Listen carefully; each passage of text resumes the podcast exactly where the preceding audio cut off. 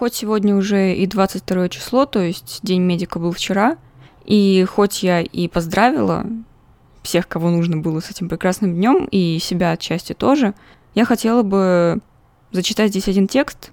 Я не знаю, кому он принадлежит, но я решила, что он обязательно должен остаться в звуковом варианте, чтобы люди периодически могли прослушивать его, врачи, не врачи, неважно, и понимать, насколько все круто и одновременно очень грустно.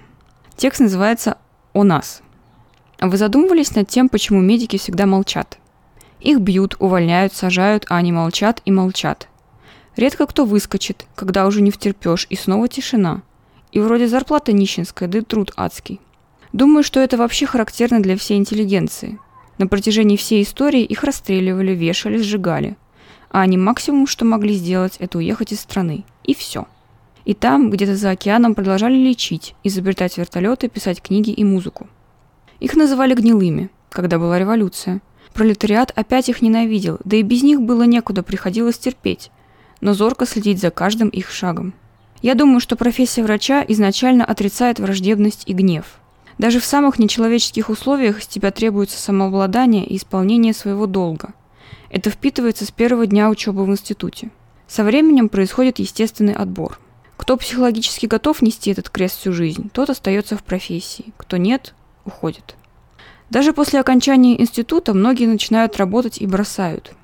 Романтика и ожидания не соответствуют той реальности, в которой приходится жить и работать. И в результате остаются самые выносливые и терпеливые, кто действительно по призванию, и те, кому уже все равно. То есть работаю, ну и ладно. К сожалению, вторых тоже очень много, даже чересчур, но они тоже нужны системе. Все ведь виртуозами быть не могут. Это одна сторона. Вторая и весьма немаловажная – это наша среда. Мы воспитываемся в духе постоянной конкуренции. Рост врача даже внутри одной больницы сопряжен с долгим этапом борьбы за место под солнцем. Пока тебя признают как специалиста, а это минимум 10 лет, а то и больше. А что это значит? Это значит, что нужно постоянно доказывать свою состоятельность и профессионализм на протяжении всей своей жизни. Кто-то скажет, что везде так. Да, это так. Но если ты плохо сыграешь на рояле, приготовишь еду или покрасишь забор, все это можно исправить, объяснить. Хирургам так не позволено. Твоя ошибка – это жизнь пациента, оценка ассистента, разговоры среди коллег. За вторую ошибку уже не простят. Даже твои коллеги. И ты должен вовремя понять, что пора уходить.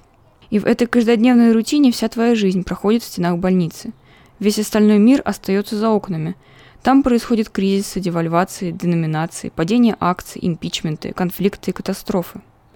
У тебя своя интрига, своя политика внутри своей клиники. И споры. Вокруг методов диагностики и лечения.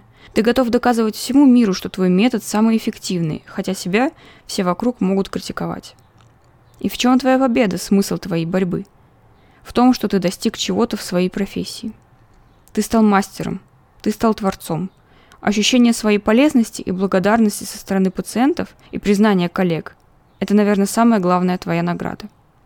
А что касается всего остального, то это просто суета.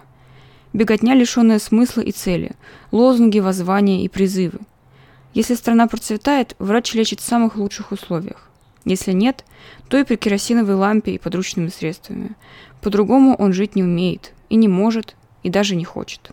В теперешние времена, когда свое нужно отстаивать криком и шумом, когда обесцениваются вечные человеческие ценности и понятия, кто-то должен же нести свет людям и сеять доброе и вечное, свободное от лжи и наживы. Вот мы и терпим, и работаем.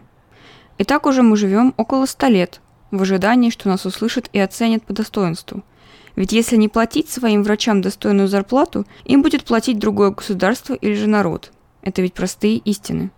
Скоро все забудут про коронавирус, и про карантины, и про подвиг медработников в эти трудные дни. И думаете, что они обидятся? Будут писать, говорить об этом.